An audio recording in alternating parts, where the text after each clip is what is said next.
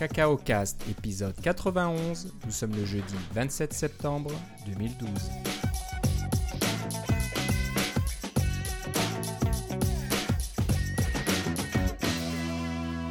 Bonjour et bienvenue à tous dans ce nouvel épisode de Cacao Cast. Comme d'habitude, Philippe Casgrain est avec moi à l'autre bout du fil. Comment ça va, Philippe?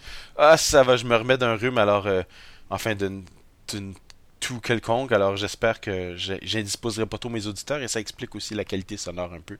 Mais euh, Ouais, hein. c'est important de sortir un épisode parce qu'on a beaucoup de choses à dire et puis il va en avoir encore beaucoup d'autres dans deux semaines et puis ça arrête pas, alors euh, Non, non, on les nouvelles n'attendent pas, c'est ça. Voilà, même malade ou mourant, euh, on est toujours là. Oui, non, parle-moi pas de ma semaine.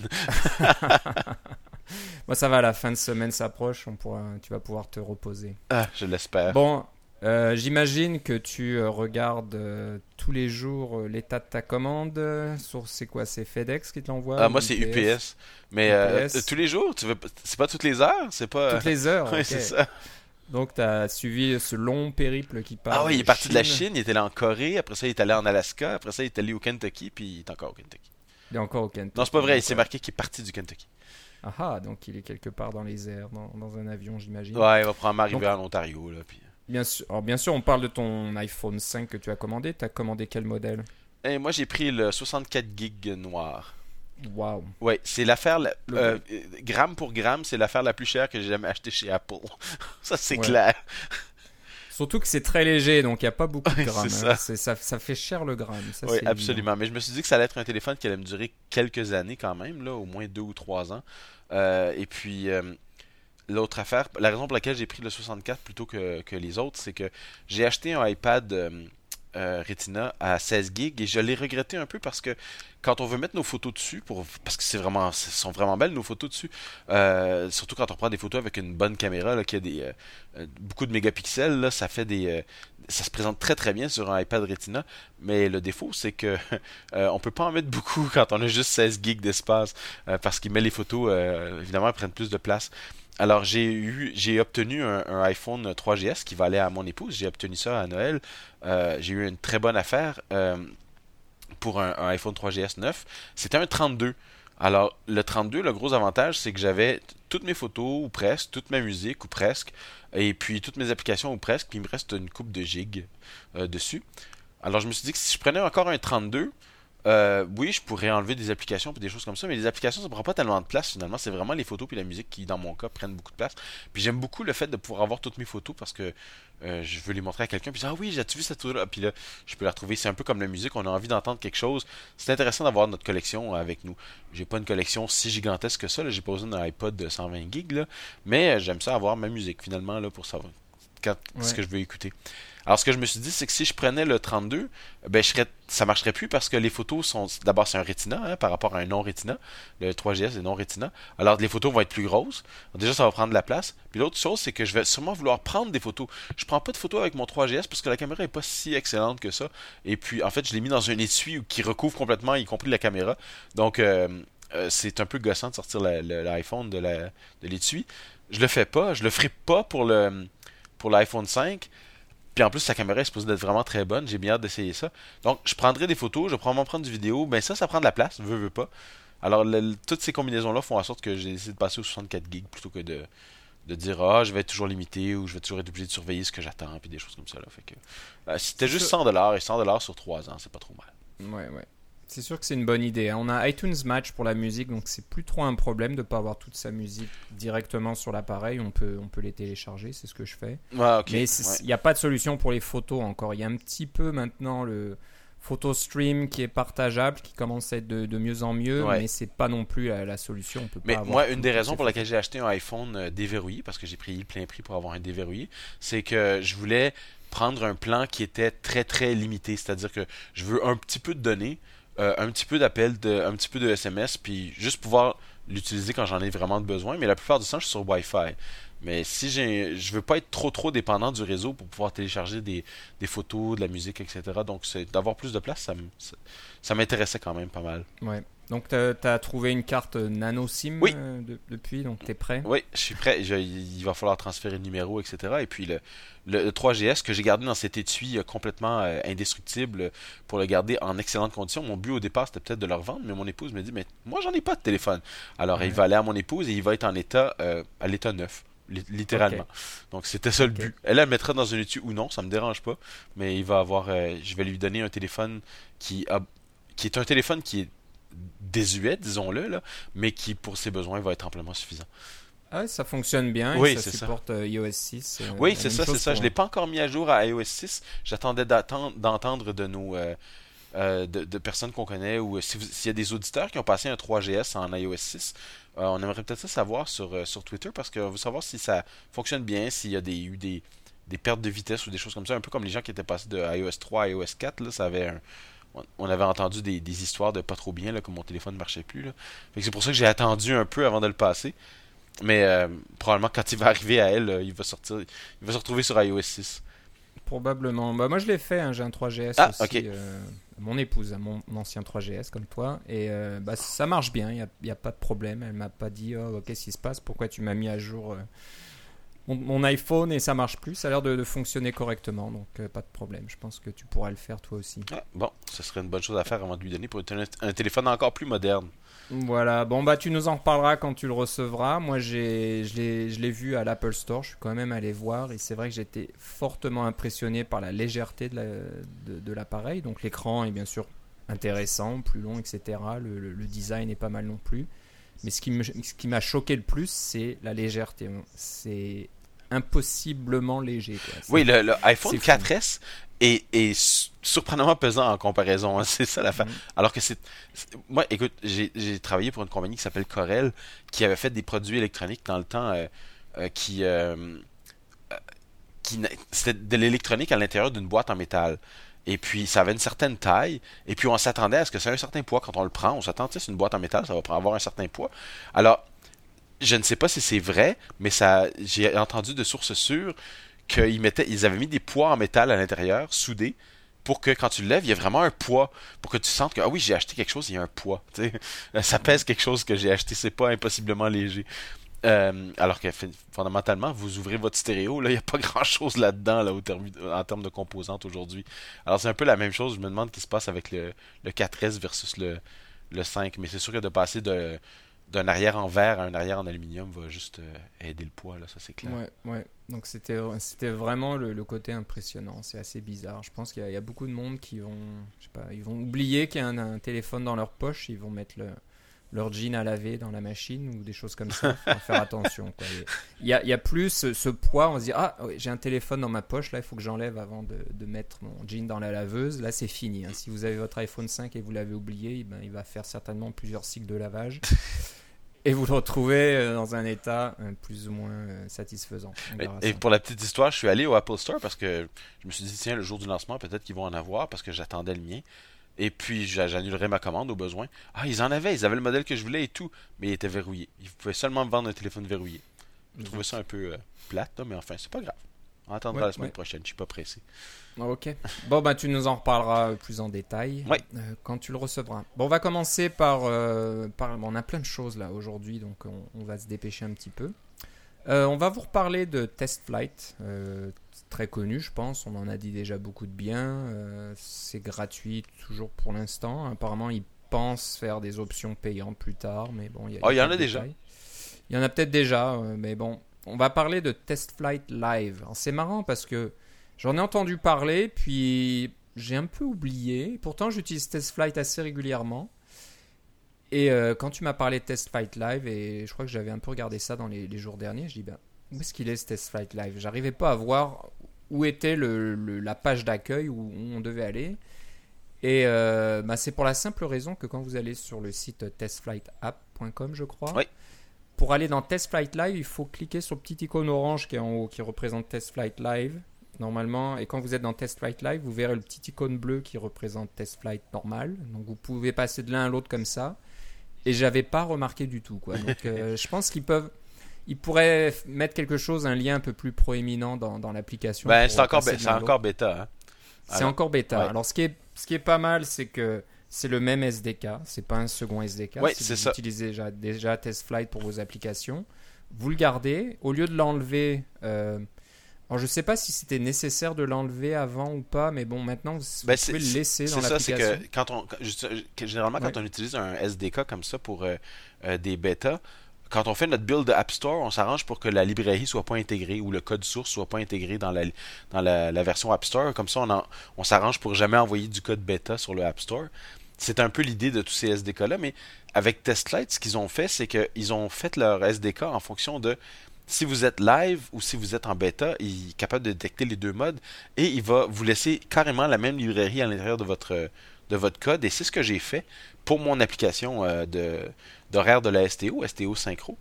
J'ai eh, simplement intégré la librairie, fait un appel et euh, envoyé ça au App Store. En gros, j'ai, corrigé une coupe de bugs dans l'application, mais rien de plus. Puis j'ai dit euh, réglage iOS 6, euh, de bug de iOS 6, parce que je voulais profiter de cette vague de mise à jour qui est sortie en même temps que le iOS 6. Parce que littéralement, j'ai sorti, j'ai envoyé mon application le dimanche soir et elle est sortie le mercredi soir, le jour de la, sortie d'iOS 6. Le- les reviews ont été très très rapides. Euh, et puis, euh, surtout si la rumeur voulait que si vous dites dans vos euh, notes, dans vos release notes, les petites notes qu'on met pour à l'intention de, nos, utilisateurs, si vous dites que simplement que vous avez réglé les problèmes de compatibilité avec iOS 6 ou des choses comme ça, que vous alliez passer beaucoup plus vite dans les reviews. Puis dans mon cas, pour mes trois applications, ça a vraiment été, été le cas que ça a pris euh, deux ou trois jours pour être, euh, être en place. Alors, euh, je pense qu'ils ont fait un blitz de, mise à jour. Mais deux de mes applications, euh, Ococo et euh, quelle est l'autre? Parc Gatineau, dont on a déjà parlé. Celles-là sont iOS 6 et iPhone 5. Elles sont optimisées pour l'iPhone 5. Évidemment, j'ai pas d'iPhone 5. J'ai simplement testé avec le simulateur et j'ai fait la, petite mise à jour qu'il faut mettre un, fichier à la bonne taille, une, image de démarrage default.png à la bonne taille. Et de ce que j'entends, ça fonctionne. Euh, puis dans mon simulateur, ça fonctionnait. Et puis l'application est maintenant opti- ces deux applications-là sont maintenant optimisées. Mais ces deux applications-là demandaient euh, euh, iOS euh, 4.3 ou 5 euh, au, minimum. Donc je pouvais les faire directement avec Xcode 4.5. Mon application de STO Synchro, elle demande iOS 3.1.3. Je suis encore, euh, c'est encore une vieille application qui fonctionne avec ça. Et on peut pas faire de build à la fois pour iOS 6 et pour iOS 3. Ce n'est pas possible. Euh, parce que le code ARM v6, qui est nécessaire pour euh, les iPod Touch de première et deuxième génération, ainsi que le iPhone original et le iPhone 3G, ces quatre appareils-là ne supportent pas le, code ARM, ARM v7, qui est uniquement généré par Xcode 4.5. Je crois qu'on en a déjà parlé. Donc, ce que je voulais avoir avec euh, STO Synchro, qui est mon application principale, même si c'est celle qui a le moins d'utilisateurs, c'est celle qui me rapporte de l'argent, c'est la seule d'ailleurs. Euh, alors, je fais attention à mes utilisateurs. Puis je voulais avoir des, statistiques analytiques euh, pour savoir quels étaient mes utilisateurs. Si je demandais seulement euh, iOS 4.3 comme version de base, est-ce que ça serait possible, etc. Et avec TestFlight, maintenant, j'ai des résultats depuis une semaine. Les résultats sont prometteurs. Je vois beaucoup d'utilisateurs sur iOS 4.3.5, donc je pourrais pas directement passer à iOS 5, disons. Là. Mais iOS 4.3, ça devrait être possible. Je pense que 4.3.5, c'est des, c'est des iPads et des choses comme ça là, euh, qui, ou certains iPod Touch. Donc, euh, euh, j'ai pu avoir ces informations-là. Ceci dit, je suis un petit peu déçu parce que les informations sont presque trop trop ensemble. Par exemple, dans mes, top OS versions en ce moment, là, je regarde aujourd'hui, j'ai 30% qui utilisent iOS 6, 20% 4.3.5, 10% 5.1, puis 40% de autres. Alors, autre, c'est quoi? Je sais pas, ça me- ça m'inquiète un peu. là. Est-ce que c'est des gens qui sont euh, sous euh, iOS 4.2 ou euh, iOS 3 ou des choses comme ça? J'aimerais ça savoir, puis j'ai pas trouvé comment l'avoir dans TestFlight. Pour le reste, au niveau des statistiques d'utilisation, puis de voir quels sont les utilisateurs, ma foi, c'est bien et c'est gratuit et ça fonctionne comme c'est marqué sur la boîte. Ok. Un truc que je comprends pas, ta, ta version d'STO Synchro, elle supporte toujours iOS 3.1.3 Oui. ou elle le supporte plus? Elle supporte iOS 3.1.3. T'es passé un peu à la limite parce que je- dans le App Store, ils vont plus les accepter. C'est possible, oui. Mais moi, j'ai soumis avec euh, Xcode 4. Alors, avec Xcode 4, on peut encore générer du code ARM, v, 6 Donc, on peut supporter iOS 4 point- euh, 3.1.3. Mais je pense que c'est un, un des derniers, parce que je, je- si j'ai bien compris, il faut utiliser Xcode 4.5 maintenant pour soumettre des applications au App Store. Euh, ah, je chance. sais pas si, la, la, si c'est officiellement que Xcode 4 n'est plus utilisable. Ça, je, l'ignore, ça. À vérifier, j'avais cru voir ça, ou j'ai cru l'entendre, en tout Ok. cas, qu'il fa- faudrait utiliser 4.5 point à la ligne. Donc, a- Mais moi, j'ai utilisé 4.5, la GM, évidemment, parce que c'était Mm. avant que iOS euh, euh, 6 soit sorti. Donc, euh, j'ai la version euh, officielle. Mais c'était plus pour avoir ce genre de statistiques-là. Là, pour, euh, Ok. Ouais. Bah, moi, moi j'ai pris un peu le taureau par les cornes. Là. Je, je- j'ai- je dépoussière un petit peu mon application de- d'horaire de, piscine et Ouais, de ouais. patinoire.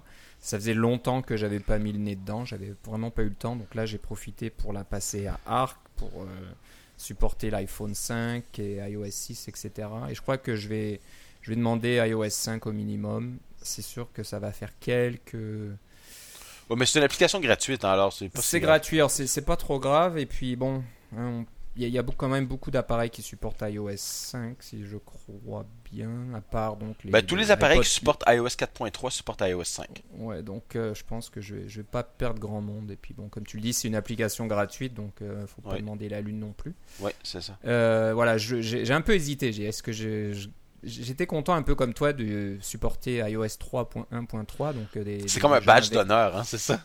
Bah c'est ça. euh, c'est- Je suis un vieux de la gens vieille. avec des vieux iPod, euh, iPod Touch première génération, peuvent encore utiliser l'application, mais bon là, ça devient un peu compliqué. Puis ça fait du code plus lourd, ça fait des projets plus lourds, etc. Et, ces là, gens-là, ils sont beaucoup moins nombreux que ceux qui achètent, euh, euh, qui utilisent des appareils plus récents. C'est ça, ça qu'on oublie des fois, c'est que on pense à, notre grand-mère qui a son vieux iPod, puis on voudrait bien que ça fonctionne, mais d'un autre côté, pour chaque personne qui a un iPod euh, première génération, il y en a 100, 1000 qui ont des appareils su- suffisamment récents pour rouler iOS 5. Tu sais, C'est une goutte d'eau maintenant. J'ai lu une statistique, je crois que c'est une anecdote, mais enfin que chaque génération du iPhone vend plus que toutes les générations précédentes combinées. Ouais, Alors c'est, ça c'est de la croissance géométrique là. ouais. Non, puis ce qui, ce qui est, ce qui fait plaisir pour un développeur, c'est tout le nettoyage de code qu'on peut faire quand on laisse tomber une ancienne version. Donc là, j'avais, j'avais encore une, une librairie externe pour euh, lire du, du format JSON et des choses Ah ouais, comme mais là ça. dans iOS 5, voilà. iOS 5, c'est inclus, donc j'ai viré une partie de, de tout ça. Donc ça, ça fait, ça fait du bien des fois de dire voilà, oh, tous ces vieux trucs, c'est parti, ça, ça fait vraiment un ménage de printemps. Donc voilà, quand ça va sortir bientôt, là j'ai en- j'ai encore, je vais peut-être rajouter quelques petites fonctionnalités, mais je vais certainement euh, la mettre à jour dans le App Store dans les jours qui viennent. Euh, voilà, c'était un petit peu pour euh, illustrer ce que tu viens juste de dire, donc euh, avec euh, ces- toutes ces nouvelles versions qui arrivent. Donc voilà, c'était Test Flight Live. Pas, je pense que c'est pas aussi complet que les, les autres euh, sites comme Flurry Analytics et toutes ces choses-là qui, je pense, vont un peu plus loin. Ouais.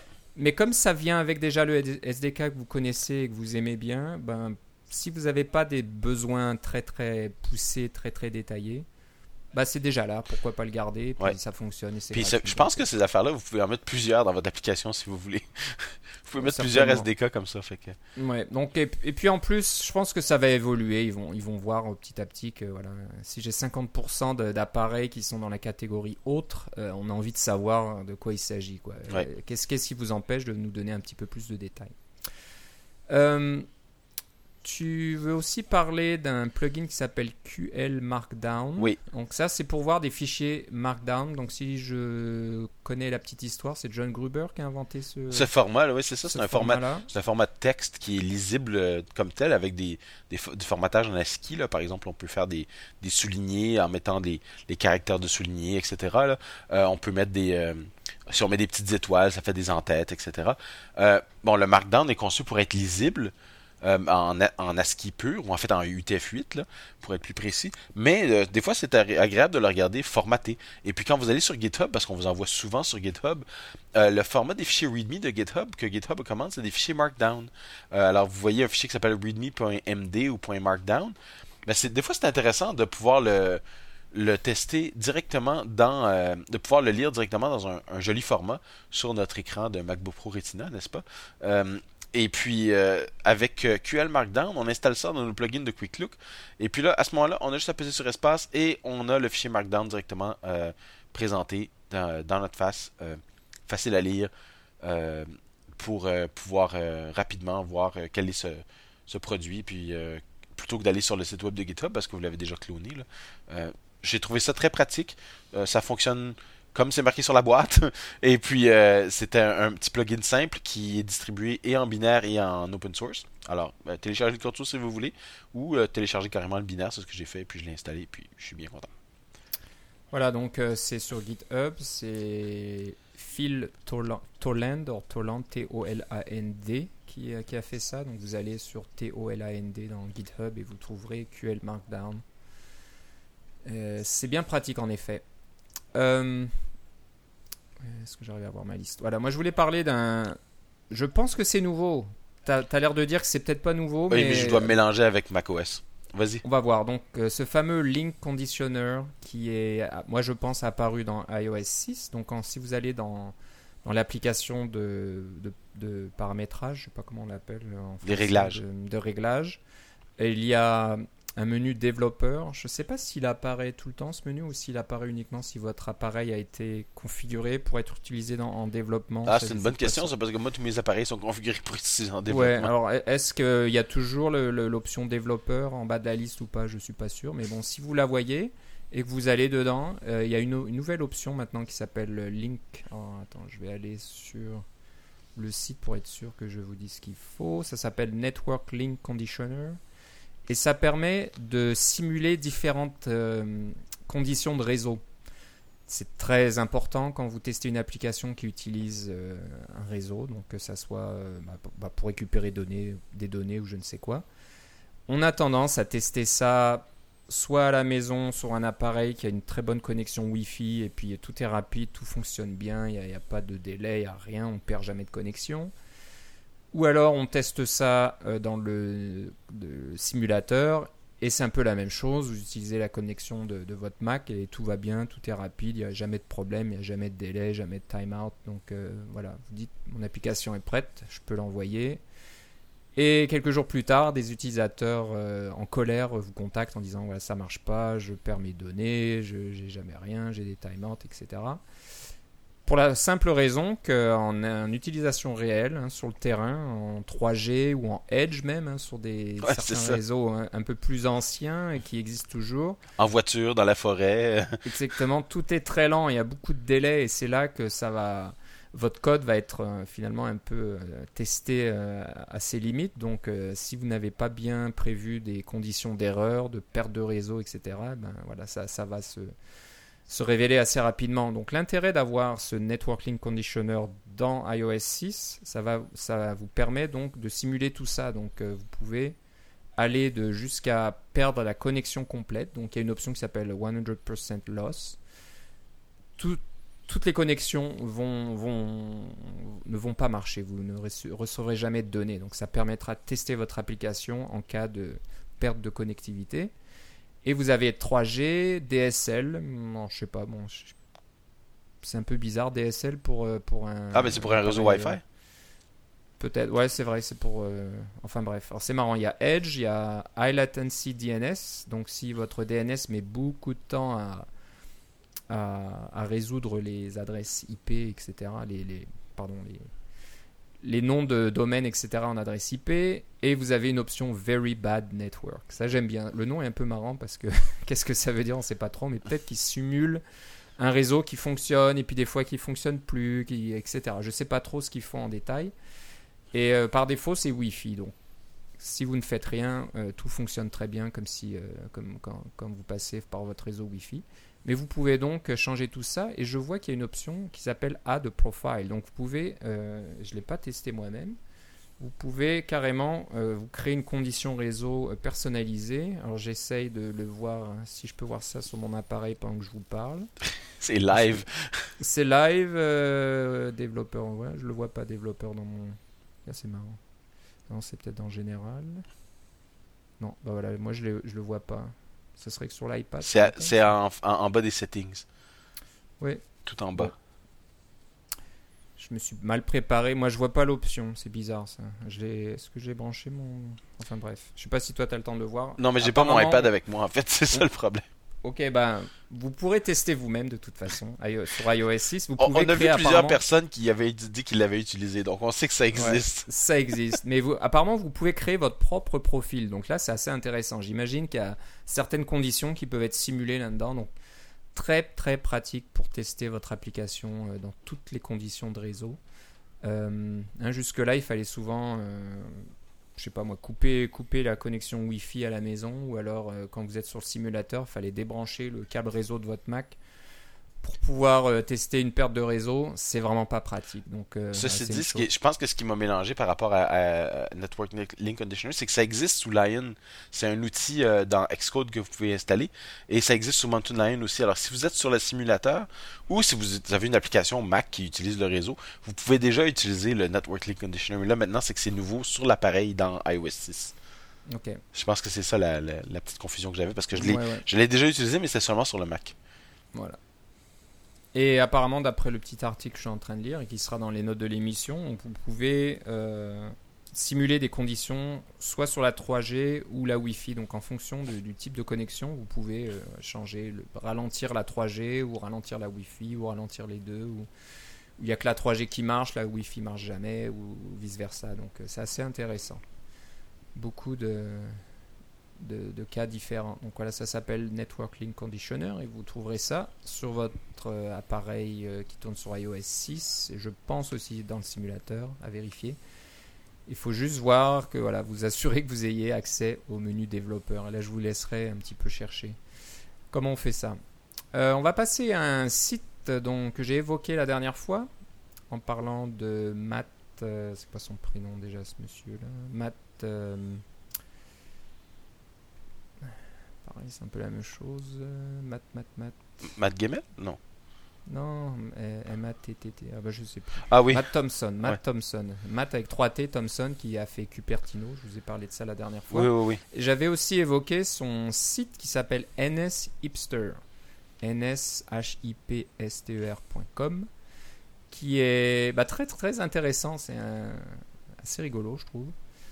Euh, alors, je, je sais pas qu'est-ce qu'il a voulu dire. Moi, je dirais que C'est c'est presque une lecture obligatoire pour les développeurs Coco. Ouais, ouais. Alors, hipster en anglais, ça veut dire euh, quelqu'un un petit peu. Quand on est un peu euh, à la mode, un peu dans le coup, euh, les, les, les gens qui sont. Mais euh, c'est en- dans le coup et à contre-courant à la fois. C'est une- Et à la fois, ouais. C'est ça. et alors, apparemment, c'est d'après ce qu'il dit, hein, c'est un journal qui vous parle de, de classes Objective-C et- ou d'objets ou de, de, de framework, pas de framework, mais de, de classes, surtout Objective-C ou Cocoa, qui sont pas si euh, populaires que ça. On n'en parle pas trop, mais elles sont là, elles existent et puis elles fonctionnent bien. Euh, bon, cette semaine, il parle d'une classe, à mon avis, qui va être très populaire et qui l'est peut-être déjà, qui s'appelle UI Collection View, qui, vient d'apparaître avec iOS 6.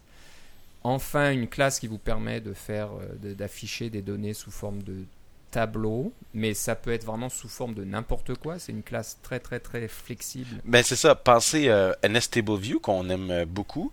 Euh, Pardon, UI Table View, c'est NS, c'est sur, le ça.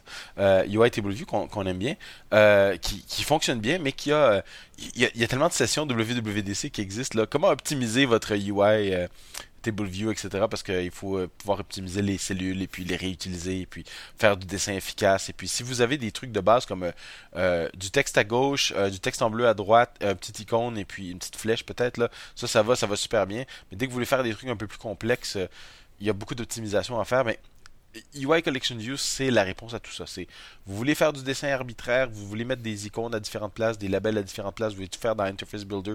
Voilà, c'est la classe à utiliser. Tout est optimisé pour vous. On a, on a, on a, on a tout fait ça euh, en arrière-plan. Euh, UI Collection View, c'est la classe pour ça.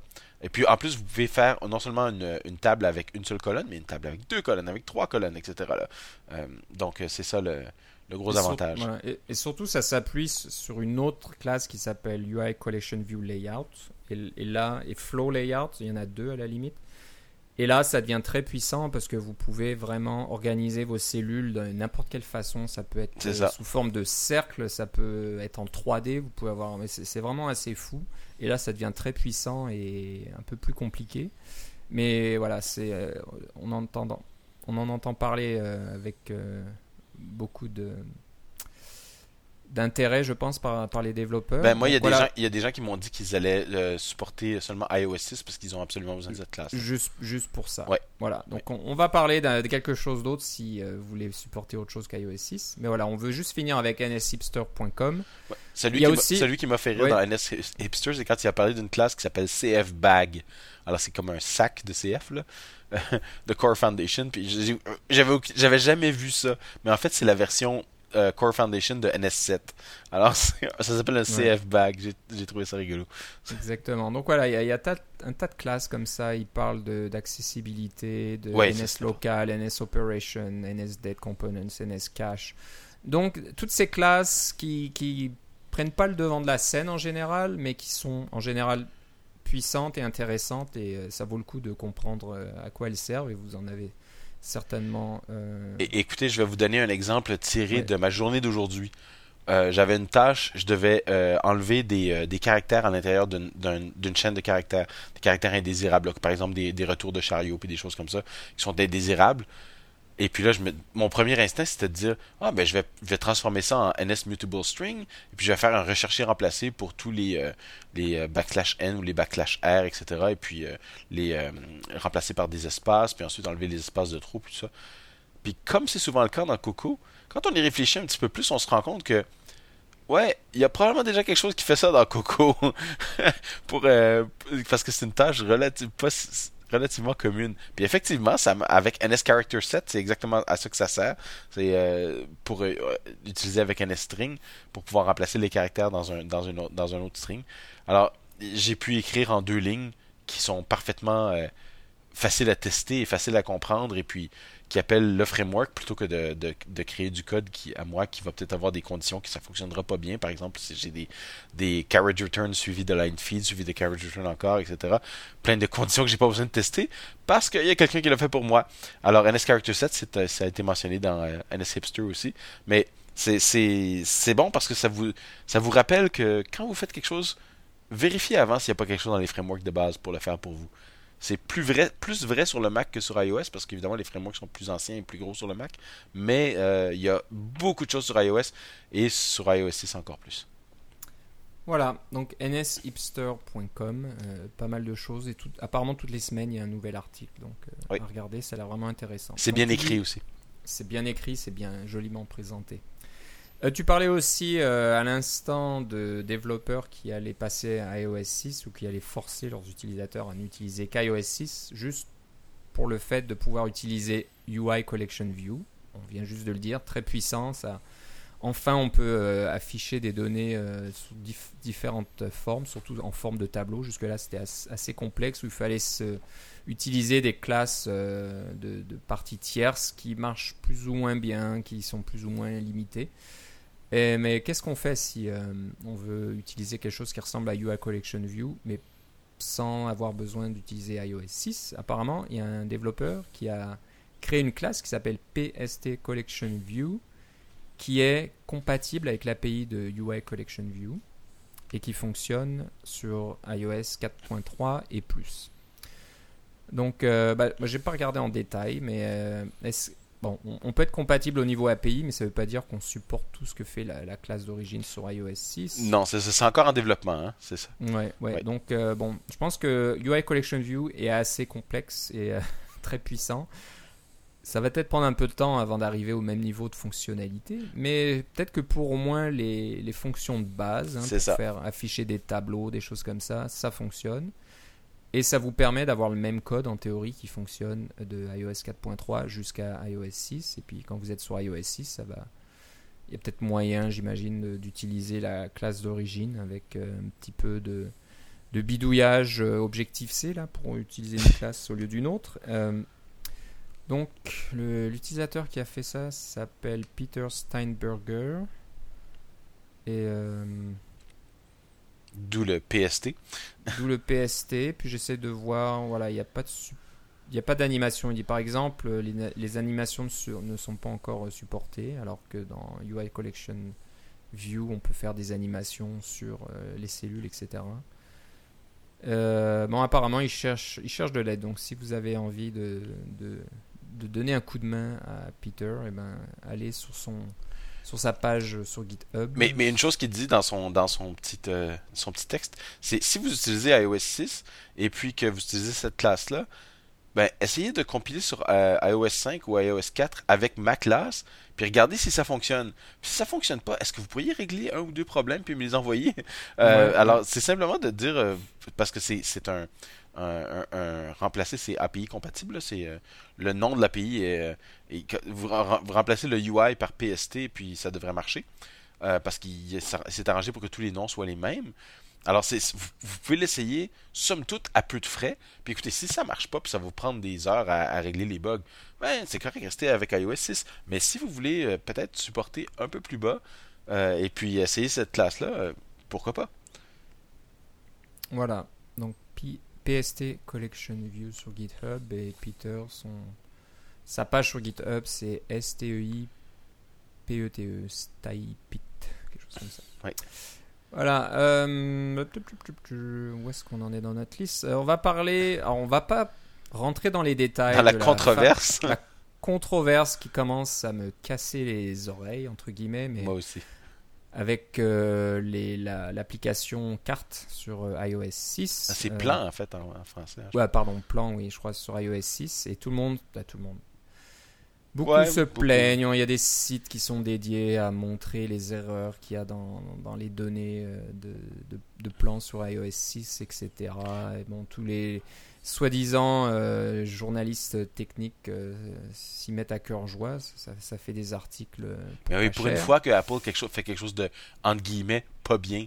pas bien, qui marche pas, qui est pas fini, etc. Apparemment, c'est le début de la fin. Ils sont sur la pente descendante. Depuis que c'est- Steve Jobs n'aurait jamais fait ça s'il était encore vivant, etc.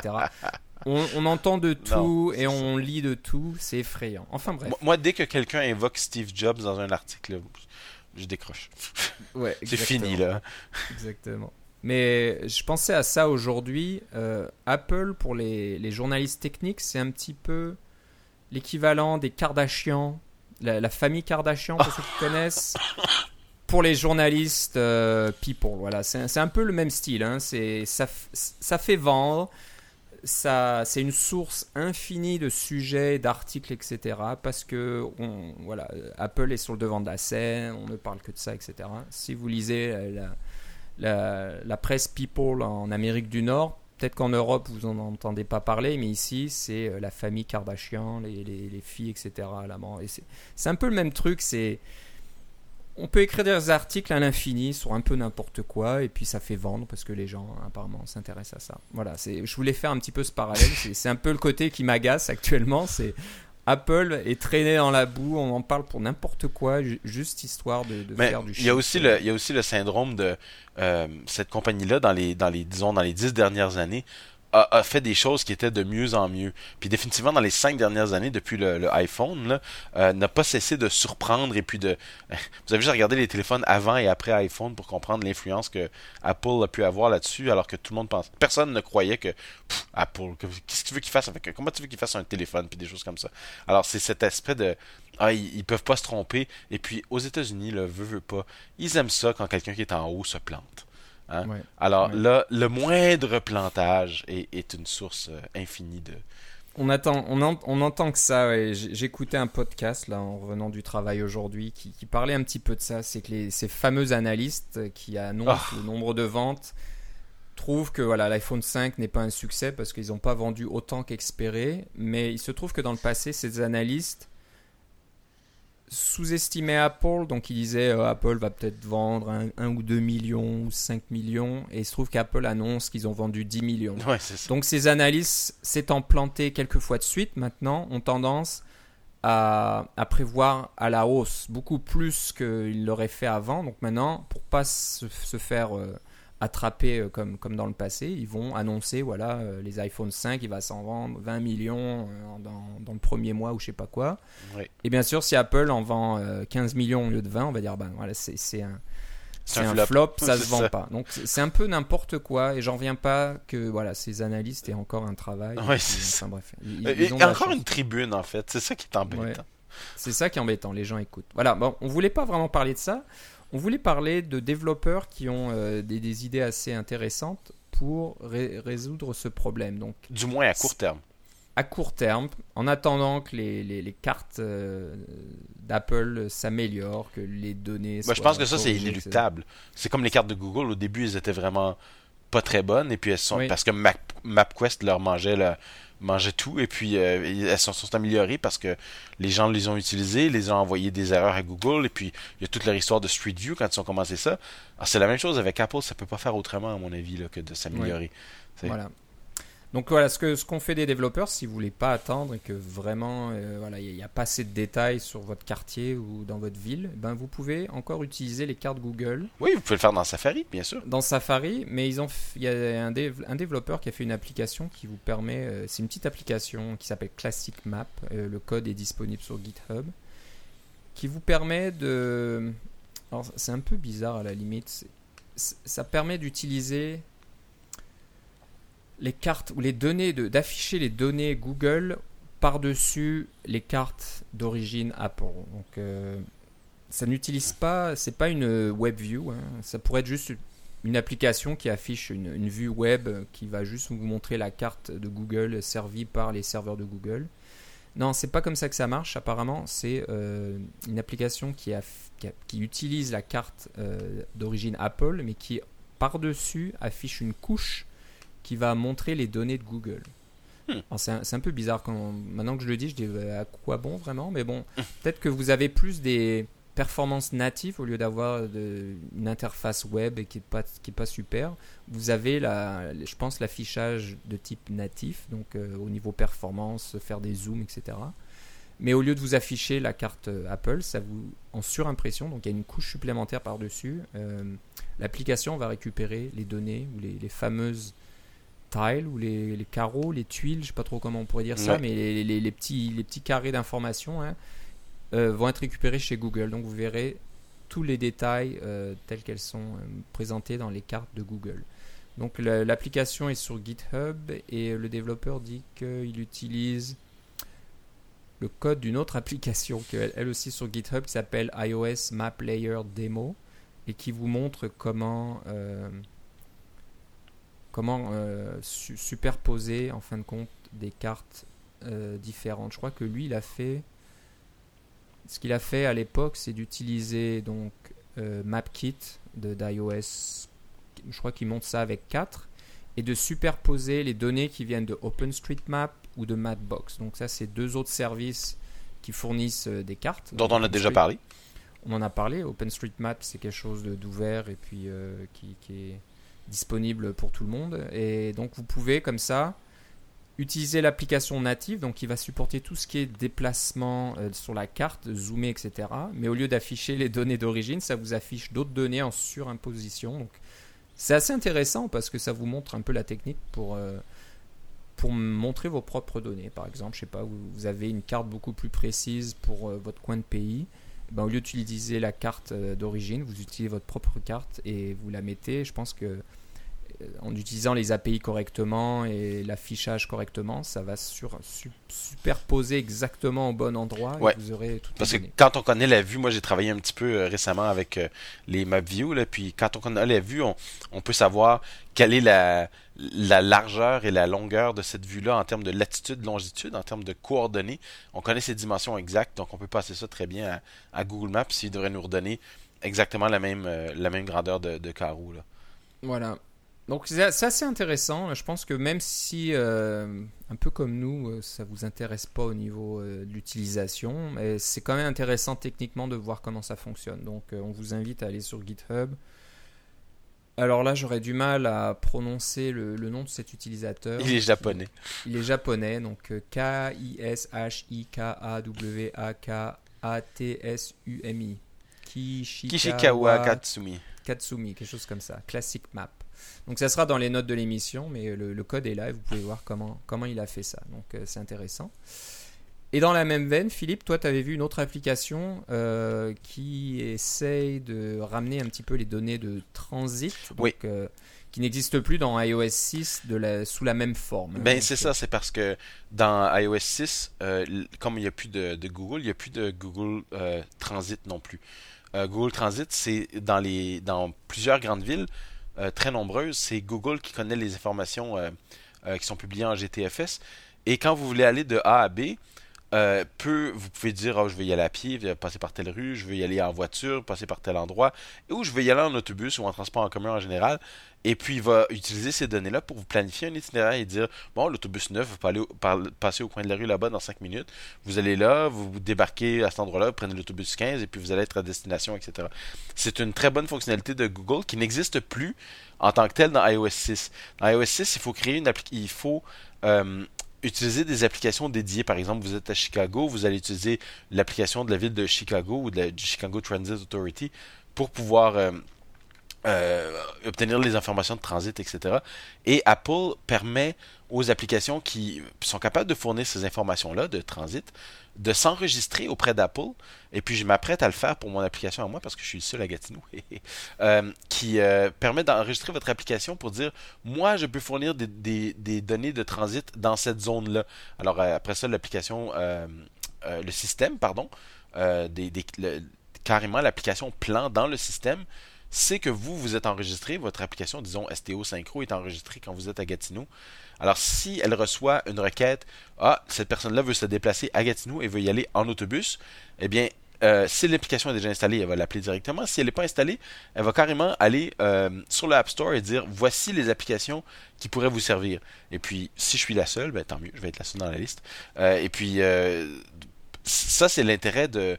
Mais c'est pas une utilisation super pratique. C'est pas, pardon, c'est pas super pratique pour l'utilisateur parce que il faut quitter l'application plan se retrouver dans une autre application qui, dans mon cas, STO Synchro, qui est complètement différente de plan. Là. Ça marche vraiment pas de la même façon. Et puis, euh, il faut apprendre comment ça fonctionne. Puis après ça, quand vous allez à Ottawa, ben là, ça va être celle de OC Transpo, qui fonctionne pas encore de la même façon, etc. Euh, c'est pas une super bonne expérience utilisateur. Donc, il y a quelqu'un qui a décidé de, de, de créer une application qui s'enregistre qui peut s'enregistrer comme application de transit pour différentes zones, toutes les villes où euh, Google est capable de supporter les informations de transit. Et puis simplement s'inscrire comme étant une application qui supporte les, données de transit pour toutes ces villes-là, pour comme, ça, quand vous êtes dans les plans de iOS 6 et que vous dites euh, je vais aller de A à B en transport en commun, c'est cette application-là qui est appelée et ça ouvre dans Safari directement, euh, ou dans un WebView finalement, directement les, informations de Google. Donc, les informations de Google sont encore disponibles, bien sûr. Vous pouvez utiliser Safari puis y aller directement. Mais c'est un peu gossant de, tout re-rentrer l'information qu'on avait entrée dans le plan, euh, que ce soit euh, euh, retaper les coordonnées ou de, déposer une petite aiguille sur le plan, etc. Tout refaire ça dans Safari, c'est pas super pratique, on s'entend. Le plan est beaucoup plus rapide, beaucoup plus optimisé. Même la version sur iOS 5, qui est celle de Google, donc, c'est de, carrément prendre ces informations-là, de les envoyer dans un WebView et de vous les présenter euh, dans Safari parce qu'elles sont disponibles. Elles sont, c'est disponible sur le web, ces trucs-là. Donc, c'est, juste d'avoir créé une petite application qui permet de faire tout ça automatiquement. J'ai trouvé que c'est un, projet rigolo qui euh, méritait d'être mentionné. Si vous, avez vraiment besoin des directions de, transit euh, maintenant, vous ne pouvez pas attendre qu'il y ait quelqu'un qui développe une application pour la ville de Gatineau, mettons, là, euh, pour euh, avoir ces informations-là. Quoique, Gatineau, il n'y a pas de données GTFS. C'est un peu ça le problème, en fait, au total. Euh, c'est pour ça que l'application existe. C'était peut-être pas le meilleur exemple, mais si vous avez besoin des données de transit de Google, je vous, je vous invite à aller voir cette petite application-là sur GitHub qui s'appelle Google Transit iOS 6 par Simon Maddox. Et puis, qui devrait régler beaucoup de problèmes, au moins à court terme. Parce que c'est clair qu'à moyen terme, euh, les données de Google vont devenir moins importantes, vont être un peu, avoir un peu moins d'emphase sur iOS 6. Ben, je dis c'est clair, mais c'est mon impression. Puis les, applications vont commencer à s'intégrer mieux avec Plan, etc. Les applications de tiers parties. Puis peut-être qu'un jour Apple va se réveiller et va dire ben nous aussi on peut prendre des données GTFS, c'est pas si compliqué que ça, puis fournir cette information-là. C'est une étape de transition comme bien d'autres. Mais vous pouvez rendre la transition un peu plus facile grâce à Google Transit iOS 6. L'application est minuscule, hein. c'est vraiment juste récupérer les, la, comment dire, le départ et l'arrivée de, votre euh, trajet, puis ça va ouvrir Safari euh, sur le site Google Maps avec les, bonnes, les, bonnes, les bons paramètres. C'est ça. c'est tout ce que ça fait. Oh, c'est ça, c'est ça. L'idée est bonne, c'est une idée astucieuse, fallait y penser. Et voilà, donc euh, comme tu disais, ça fait un petit peu le... Le pont le, pont entre les deux en attendant que ça s'améliore ou que je sais pas si, l'application locale euh, ne vous plaît pas, ben vous pouvez tout continuer à utiliser euh, les, les informations de Google. Mais si vous êtes local, c'est toujours intéressant d'encourager son développeur local. ouais, voilà, faites, faites, ça, ça fait plaisir aussi. Oui. Euh, bah, on va finir par un petit cadeau de chez Adobe. C'est assez sympathique. Et ça arrive pas souvent, alors on va le mentionner. Ouais, en général, voilà, les petits cadeaux d'Adobe, ça coûte dans les 700 dollars et puis ça s'appelle, Photoshop.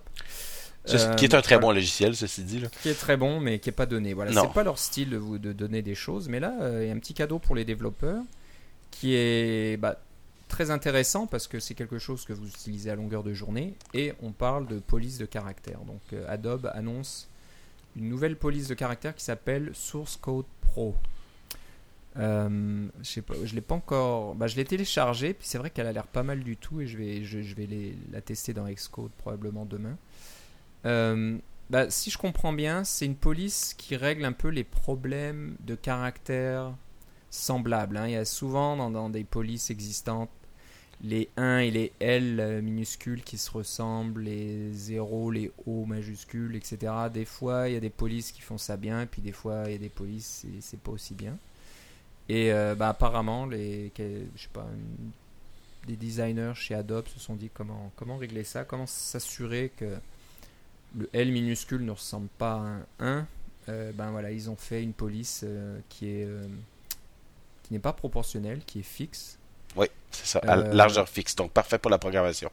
Parfait pour la programmation, qui m'a l'air bien lisible. Il y a plusieurs types, hein. il y a gras et je sais pas s'il y a italique, mais il y, il y a plusieurs épaisseurs, donc il y a du il n'y a pas d'italique. Pourquoi, pourquoi tu as besoin d'un italique en programmation Non, c'est vrai qu'il n'y a pas besoin d'italique. non, ça c'est pour le traitement de texte. Donc, non, ça, ça va de, de, de, très gras à très léger. Donc vous choisissez ce qui vous plaît euh, dans cette gamme-là. Et euh, bah, c'est disponible sur GitHub. Tu m'as dit ça tout à l'heure. Et est-ce que c'est un compte Adobe oui, oui, vous allez sur le compte Adobe. Euh, y a... Est-ce qu'il y a beaucoup de choses sur le compte Adobe sur GitHub? Ça, j'avoue que j'ai pas regardé. 37 ah non, il y a 27 euh, répertoires, 37 membres. Donc euh, voilà, il y a, y, a, y a, des trucs. mais mais aussi, euh, Adobe est une compagnie qui connaît très bien les polices de caractère. Ils ont, des designers qui, en font, et puis c'est eux qui, ont, qui, qui sont à l'origine du format TrueType, si je ne m'abuse. non, attends, c'est...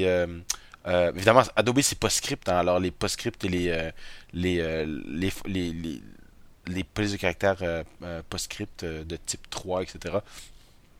qui datent des débuts des Laser Writers. Il y, a une histoire avec les, polices de caractère chez Adobe. C'est une compagnie qui connaît ça très très bien. Alors qu'ils se décident à, publier une police de caractère gratuite. en fait, il y en a deux, hein, parce qu'il y a Source 100 aussi, là, qui est une, police de caractère plus proportionnelle avec sans sérif. vous pouvez la regarder aussi. Mais euh, euh, Source Code, euh, j'ai bien hâte de l'utiliser moi aussi pour voir si ça marche parce que bon, moi j'utilise Monaco, qui est quand même une police que beaucoup de monde beaucoup de monde connaît, qui s'est améliorée avec le temps, mais je suis pas nécessairement c'est pas nécessairement déplaisant de changer parfois de police de caractère. Surtout pour le mieux, pour quelqu'un qui y a pensé.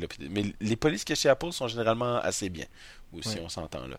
Bah, des fois, ça fait du bien de changer. C'est un peu comme euh, changer le papier peint chez soi ou repeindre les murs. Ça, fait du bien, ça rafraîchit un petit peu. On se dit, ah, cette police, ça fait des, des, des mois, voire des, des années que je vois la même. C'est peut-être le moment de changer. Puis peut-être de changer les couleurs. Je crois que si on en a parlé aussi hein, de, de, certains thèmes disponibles pour Xcode. Donc euh, voilà, bah, profitez-en, c'est gratuit. Euh, ça s'appelle Source Code Pro et vous pouvez la récupérer sur SourceForge, mais bon, elle est sur GitHub vu qu'on vous envoie sur GitHub assez souvent. Donc euh, sur le compte d'Adobe sur GitHub. Ouais. Bah voilà, on a fait le tour. Euh, on a un peu dépassé notre temps habituel, mais vous nous en voudrez pas, je pense. Euh, on a toujours plein de choses à dire. Sur le radar, je ne sais pas s'il y a des, choses qui vont arriver. Peut-être, hein, toujours ce nouvel iPad hypothétique. Est-ce que ça va être annoncé ou pas? On en reparlera certainement. Ce qu'on parlera Certainement, c'est de ton iPhone 5. J'espère que tu l'auras reçu d'ici la prochaine. J'espère que ça va intéresser nos auditeurs. ça, ouais, on va en parler un petit peu, mais voilà, côté développeur, qu'est-ce que c'est, qu'est-ce qui est intéressant. Et puis on aura, comme d'habitude, certains, certainement tout un tas de nouveaux outils, de framework, de SDK ou de choses comme ça, Euh, comme d'habitude, n'hésitez pas à nous faire part de, de vos idées, de vos trouvailles. Donc, vous pouvez nous, nous écrire à cacaocast.gmail.com. Vous pouvez nous suivre sur le compte Twitter cacaocast. Vous pouvez aller sur notre euh, pièce Glassboard. Euh, il suffit juste de, de télécharger l'application. Vous pouvez aller sur le site Glassboard aussi, si je, si Oui. je crois. Je crois que Ça ça fonctionne existe. très bien. Glassboard.com. Et le code d'invitation, c'est tout simple, c'est CacaoCast. Ouais. Euh, Philippe, si on veut euh, bah, savoir quand tu vas recevoir ton iPhone, euh, où doit-on aller? Sur Twitter, ça va être Philippe C. L-I-P-P-E-C. Ok. Et moi, c'est Philippe Guitard, G-U-I-T-A-R-D, tout attaché. Je n'ai pas d'iPhone à recevoir, donc c'est- je- c'est pas moi qui te suis, ça sera moins intéressant. Ouais, mais toi, t'avais un 4S. Moi, j'avais un 3GS. Voilà. C'est c'est un peu le problème d'être dans les, les. Comment dire le, le- Les milieux de gamme, mais de, passer du 3GS au 4S, là, de changer à peu près tous les deux ans quand votre opérateur de téléphonie vous, euh, vous permet d'avoir un appareil un peu moins cher. Donc, euh, bah, sais pas. Soit j'attends encore euh, une année pour euh, le 5S, ou alors. euh, je casse ma tirelire et puis euh, je fais comme toi, je m'achète un appareil euh, débloqué. Euh, bon, on verra, on verra. Pour l'instant, j'en ai pas vraiment le besoin pressant. Contrairement Ouais. à, la, à, la, à la rumeur, on- n'est pas des multimillionnaires. Non, c'est ça. Et puis, bah, je, je travaille pas seul là. Je travaille avec d'autres personnes qui ont commandé leur iPhone 5. Donc, si jamais on devait tester quelque chose sur un appareil, euh, bah, je peux, je peux toujours leur demander de tester une application pour moi. Mais bah, c'est vrai qu'il il est vraiment pas mal. Je, je l'ai vu, ça donne envie. Donc, euh, on verra. Je résiste pour l'instant. Bon, voilà, c'est tout pour aujourd'hui. Je te remercie. Puis on se reparle une prochaine fois. À la prochaine. Bye bye. Salut.